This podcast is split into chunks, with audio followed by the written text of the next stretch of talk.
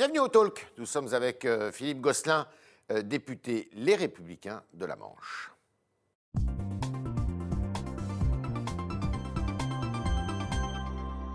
Bonjour Philippe Gosselin. Bonjour.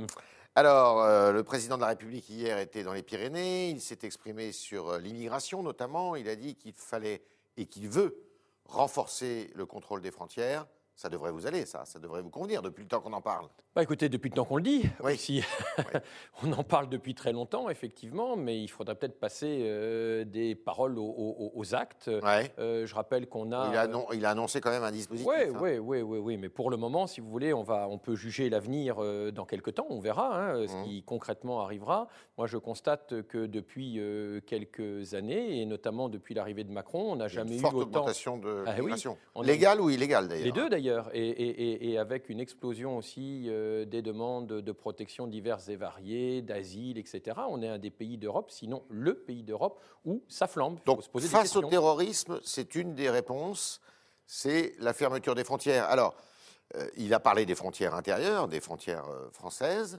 donc principalement face à l'Italie, face à l'Espagne, c'est deux voies fréquemment Oui. fréquentées. Et il a ressorti ce qu'on appelle, ce que j'appellerais une arlésienne. On va revoir les accords de Schengen. Depuis le temps qu'on en parle, c'est Là- possible de revoir les accords de Schengen. Là, aussi, ça fait quelques, quelques lustres qu'on parle des accords de, de Schengen, des contrôles aux frontières extérieures de l'Europe, etc. Bon, en réalité, euh, sans aller euh, chercher si loin, on pourrait en effet se protéger un peu euh, des pays euh, limitrophes. Mmh. L'Italie n'a pas fait que des bonnes choses, et je rappelle que ce qui s'est passé à Nice est aussi la conséquence de louper. Parce que le terroriste oui. de la basilique de Nice Et- est passé par l'Italie. Est, est passé par l'Italie et faisait partie d'une centaine euh, de, De réfugiés. euh, qui, euh, de réfugiés, mais qui étaient fichés, qui étaient considérés comme des gens potentiellement dangereux et qui ont été gentiment en attente de remise aux frontières Par les autorités italiennes. par les autorités italiennes, gentiment remis dans la Ce qui nature. prouve qu'il faut Donc- jouer ensemble. Alors, il y a les contrôles aux frontières, bien évidemment, qui- qu'il faut remettre en place et de façon plus serrée. Mais il y a aussi des coopérations non seulement européennes, bien sûr. Moi, je reste dans le cadre de l'Europe, mais c'est ceinture et bretelles. C'est pas Ouais. l'Europe toute seule Ouais. ni la France toute seule, et des coopérations aussi bilatérales. Je crois que avec les pays frontaliers, je pense bien sûr à la Belgique, euh, Luxembourg, euh, Suisse, c'est pas dans le cadre européen, euh, comme l'Espagne ou euh, l'Italie, nous devons avoir des politiques serrées de réciprocité et de protection collective Ils sont- commune. Ils sont morts, ces accords de Schengen. Il faut complètement les revoir de fond en comble. Écoutez, l'idée, euh, C'est ce que laisse entendre le président. hein. L'idée de départ était, était bonne, mais euh, il ne suffit pas de voir une idée de départ, il faut voir concrètement comment les choses se déroulent. Aujourd'hui, Schengen, je crois, est en grande partie un échec. Donc il faut, euh, euh, sur ce plan-là, euh, sans doute, renationaliser les politiques.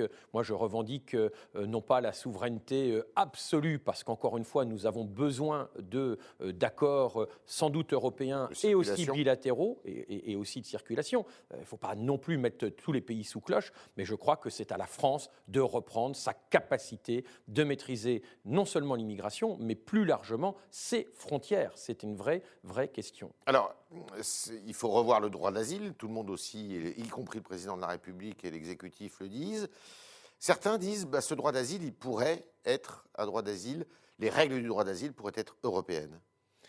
Moi, je, je me méfie de cette dilution euh, euh, de, de règles. Ce sont souvent finalement euh, les règles les moins fermes qui sont retenues parce qu'elles sont de dénominateurs communs. Ne reproduisons pas avec euh, ces règles de, de- de l'asile les erreurs que l'on vient de constater et que l'on constate depuis plusieurs années avec Schengen.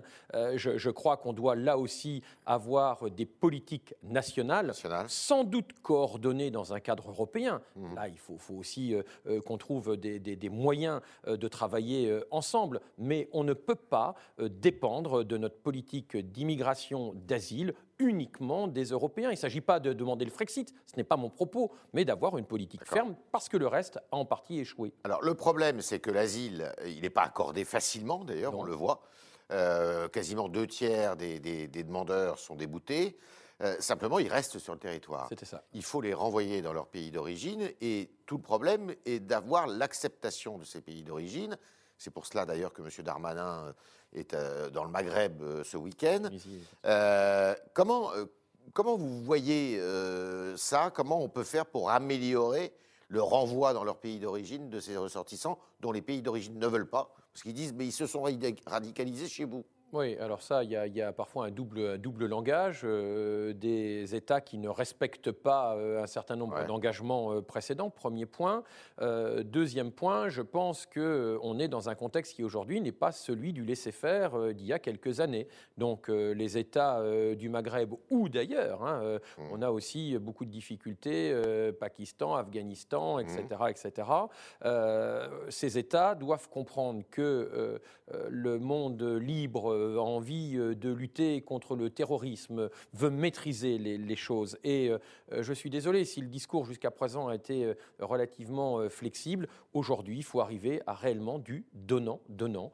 Il faut conditionner l'aide qu'on apporte à ces pays Oui, moi je pense qu'il faut conditionner l'aide. Ou, stopper la politique de visa Éventuellement stopper la politique de visa, mais je crois que ça, ça peut se, cumuler. Mais je, je pense que la conditionnalité euh, des aides au développement, peut-être à des transferts aussi parfois de technologie, quitte à, y perdre un peu. Hein, euh, je crois qu'on ne peut pas euh, avoir du, gagnant à, 100%, mais c'est responsabiliser les États, c'est faire comprendre qu'il y a un point de non-retour auquel aujourd'hui nous sommes attachés. Alors, quelqu'un dans votre parti qui est, siège à l'Assemblée nationale comme vous, Éric Ciotti, dit pourquoi pas ne pas créer un, Guantanamo à la française, c'est-à-dire un centre dans lequel tous les garçons, toutes les personnes réputées dangereuses seraient, euh, seraient parquées. Je suis personnellement plutôt en en retrait sur, euh, sur, euh, sur ce type de, de, proposition. Ça, ça, pose quand même de vraies questions juridiques. Ça viole euh, l'état de droit Je pense que des questions juridiques se, se, posent sur la, la, présomption d'innocence. Alors soyons clairs, on n'a pas affaire à des enfants de cœur hein, mmh. nécessairement, mais il ne suffit pas d'avoir quelques propos même condamnables, mais à ce moment-là, condamnons ces, ces, propos, poursuivons autrement. Il ne suffit pas d'avoir eu ces propos propos d'avoir euh, exécuté un certain nombre de, de délits, etc., pour qu'on puisse indéfiniment et mmh. sur quels critères vous maintenir euh, dans un centre de, rétention? Euh, ça peut s'envisager sur un délai euh, relativement court. On a aujourd'hui, dans le cadre de la politique d'immigration de, ou des contrôles, des, centres de rétention administrative qui, qui mmh. existent en attendant l'examen de certaines conditions d'asile, etc. Ça, oui, mais on est sur un temps limité, dans des conditions juridiques précises. Est-ce qu'on peut faire la même chose avec un Guantanamo à la française, avec peut-être quand même quelques éléments en moins, type euh, on va vous faire parler euh, assez euh, vertement. Est-ce que c'est possible? C'est une interrogation. On ne doit pas éluder cette question.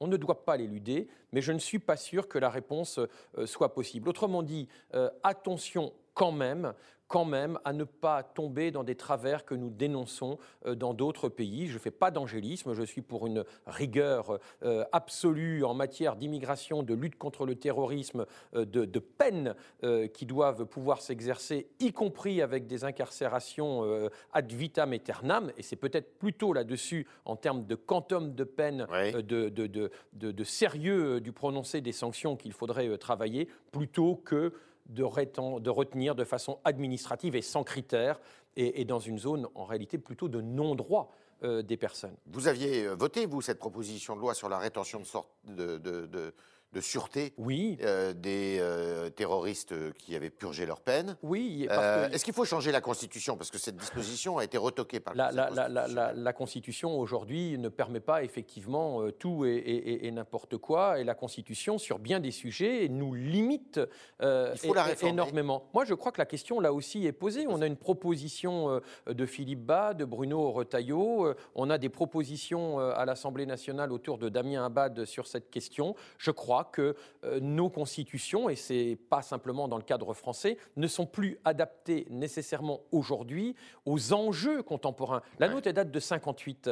Euh, en Allemagne, c'est Elle a été réformée plusieurs fois. Elle a été réformée plusieurs fois, mais pas, pas sur ce point. On n'a pas loin d'une vingtaine de, révisions, mais plutôt sur le statut du président, sur la durée des mandats, etc pas sur les droits fondamentaux. Moi, je, suis pour, le, pour un État de droit qui euh, respecte évidemment euh, les normes internationales, ça va sans dire, mais les démocraties doivent aujourd'hui, et plus que jamais, aussi se défendre. On ne peut pas euh, en permanence euh, euh, faire, et je le fais aussi parce que parce que c'est une façon de marquer notre empathie, mais on ne peut pas en permanence simplement se contenter de faire de jolies pages Facebook avec des bougies, avec des regrets, parce qu'on a encore une addition de mort. Il faut agir trouver le bon équilibre, mais fermement et dans la clarté. Alors il y a aussi une institution qui est critiquée, qui est remise en question, c'est la par la droite et l'extrême droite, c'est euh, la Cour euh, européenne des droits de l'homme, qui ne dépend pas d'ailleurs de Bruxelles, mais qui dépend du Conseil de l'Europe. Exactement. Et euh, qui a été fondée sur la, base de la Convention européenne des, droits de l'homme. Est-ce qu'il faut sortir de cette Cour européenne des droits de l'homme qui, qui, évidemment défend les droits de l'homme et qui souvent eh bien, contraint l'action de la France dans la lutte contre le terrorisme Moi, je, crois qu'il ne faut pas nécessairement en sortir euh, totalement, euh, parce qu'il y a aussi un intérêt à avoir un arsenal cohérent, collectif dans le cadre du Conseil de, l'Europe euh, qui, est plus large que l'Union européenne. Hein. On a pratiquement 50 mmh. membres, euh, ça, balaye... Dont la Turquie. Dont la Turquie, ça balaye beaucoup plus large et ça peut être aussi une, une, direction donnée pour, pour, pour être parfois plus, plus large. Mais je crois qu'on devrait réfléchir, il y a un débat juridique là aussi sur ce point, à se retirer de, certaines parties de cette convention euh, c'est compliqué, mais c'est peut-être jouable. Et en tout cas, aujourd'hui, euh, il est important de réaffirmer la place des États. Encore une fois, les États ne peuvent pas être euh, isolés. Je, ne récuse pas ni le Conseil de l'Europe, ni l'appartenance à l'Union européenne, mais les modalités parce que là aussi, le contexte a évolué. Le Conseil de l'Europe, c'est à la fin de la Seconde Guerre mondiale, sur les, ruines euh, des démocraties, euh, du, nazisme, et, en temps de paix retrouvée et bien fragile. Aujourd'hui, où nous avons un, pot commun, mais ce, ce, pot commun nous entraîne finalement de, de, plus en plus loin, et en tout cas au-delà euh, d'où nous voulons aller. Vous faites confiance à Emmanuel Macron pour lutter contre le terrorisme islamiste? Je n'ai pas de raison euh, de douter du président de, la République euh, si euh, il ajoute l'action au discours.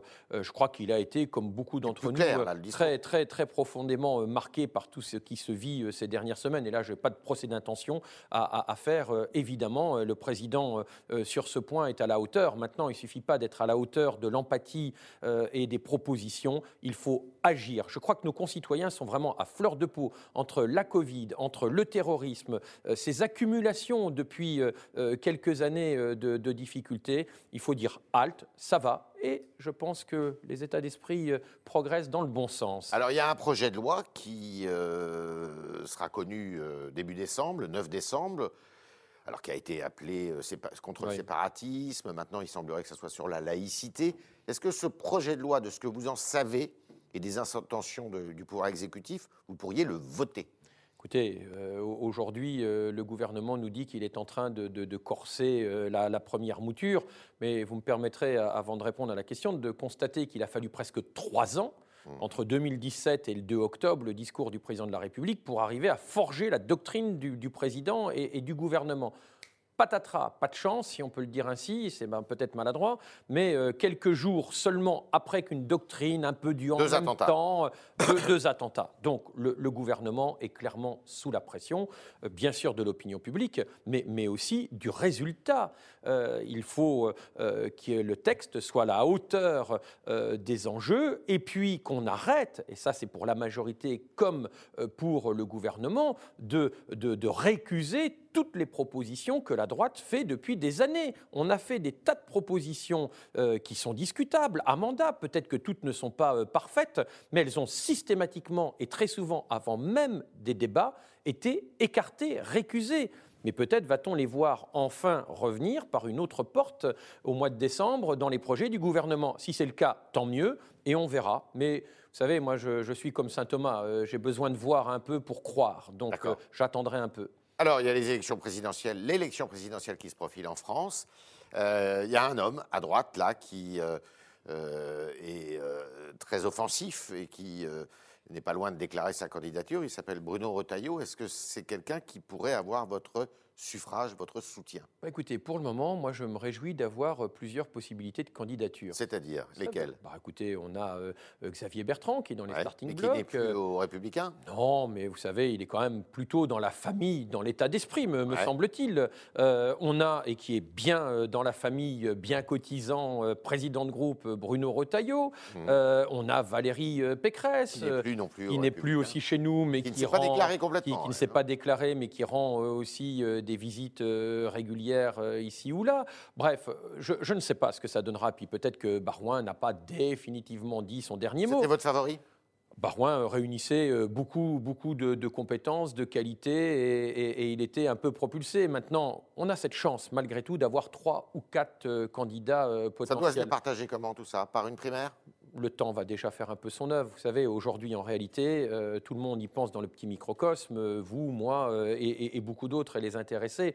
Mais je vous assure que, franchement, aujourd'hui, quand on est dans sa circonscription, dans son, dans son bureau ou au téléphone ou par mail, etc., par tous les moyens, on nous parle de quoi? Du terrorisme, on nous parle de la Covid, on nous parle des commerçants qui vont mourir parce qu'ils ont la tête sous l'eau. Vous êtes pour la rouverture des commerces? Oui, moi je crois que la, décision qui a été prise n'est pas la bonne. Euh, oui, tous les commerces euh, euh, sont coincés, donc on va coincer encore plus. c'est comme si on avait l'expression suivante il y a trop de riches en France, mais on va mettre tout le monde pauvre, comme ça il y aura égalité. Ce n'est pas exactement comme ça que nous envisageons les choses. On continue avec vos questions, chers internautes. Philippe Gosselin est avec nous ce matin et c'est Jean-Baptiste Sémergent qui va poser vos questions.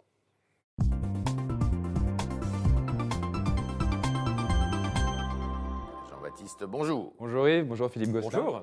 Alors une première question, c'est Sophie. Sophie, elle est sur Facebook et elle souhaite la déchéance de la nationalité pour les fichiers S. Qu'est-ce que vous lui répondez?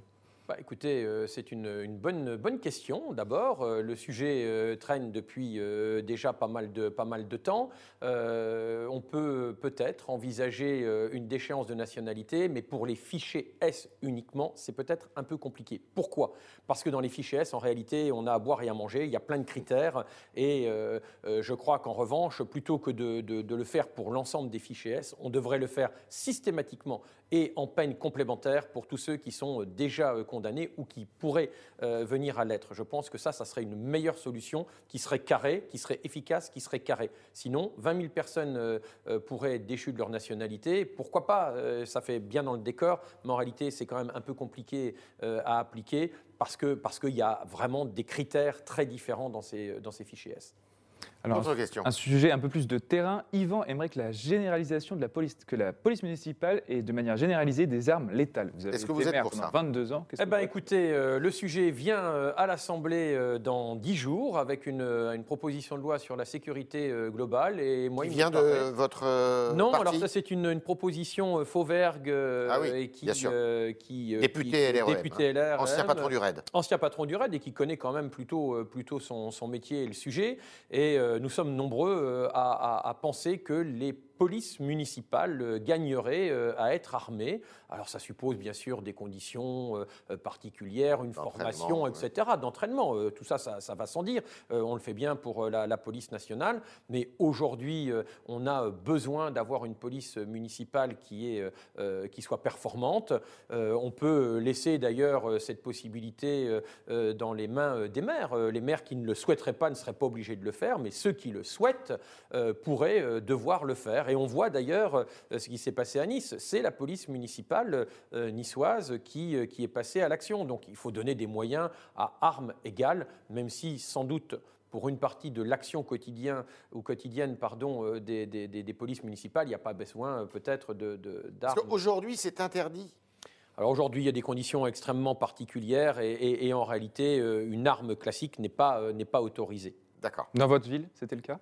Non, parce que moi, je n'ai pas de, police euh, municipale euh, chez moi, euh, petite, petite ville, et j'ai à la ville préfectorale quelques policiers municipaux qui ne sont pas aujourd'hui armés encore.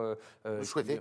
Moi, je, pense que ça peut être un, élément important. Il faut que ça reste alors, un droit possible, mais pas une obligation. C'est-à-dire, je pense qu'en fonction de, son terrain, on, peut avoir une police armée ou pas armée. chacun le, sent bien. On a des territoires qui sont plus simples que, que d'autres, où la criminalité est moins importante, où la coopération, la présence de la police nationale est aussi plus importante, ou la gendarmerie parfois. Donc, mais interdire, comme c'est le cas aujourd'hui de façon quasi générale, parce qu'aujourd'hui c'est extrêmement serré, mm. interdire c'est regrettable, rendre obligatoire à mon sens n'aurait pas de sens. Laissons la libre administration aux collectivités et aux élus. On leur donne le droit de le faire et chacun prend s'il le veut ou pas.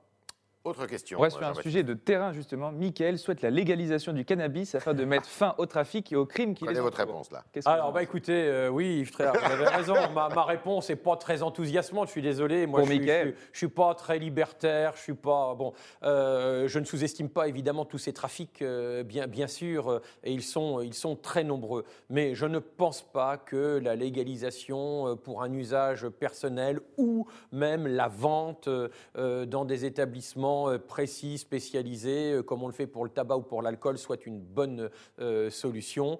Au-delà du contrôle et des taxes que ça pourrait rapporter pour, pour l'État, je crois que c'est une forme d'incitation à, la consommation. Moi, j'ai un, discours de vieux schnock, mais que j'assume totalement sur le sujet, parce qu'en réalité, je ne fais pas le distinguo réel entre les drogues douces et les drogues dures, et je considère qu'il y a un effet un peu d'entraînement, et plus l'accès est libre, plus en réalité euh, il y a une consommation, et c'est ce qu'on voit d'ailleurs ailleurs. C'est la plaie de, euh, je dirais, de la, c'est la cause principale de l'indélinquance dans notre pays aujourd'hui. C'est pas la cause unique, mais c'est une cause euh, importante, euh, effectivement, euh, de, de Même dans les zones rurales. Oui, oui, oui, oui, oui, oui, bien, bien sûr. Et, je crois qu'il y a belle lurette en réalité, et ça date pas de 2017 que les zones rurales sont impactées.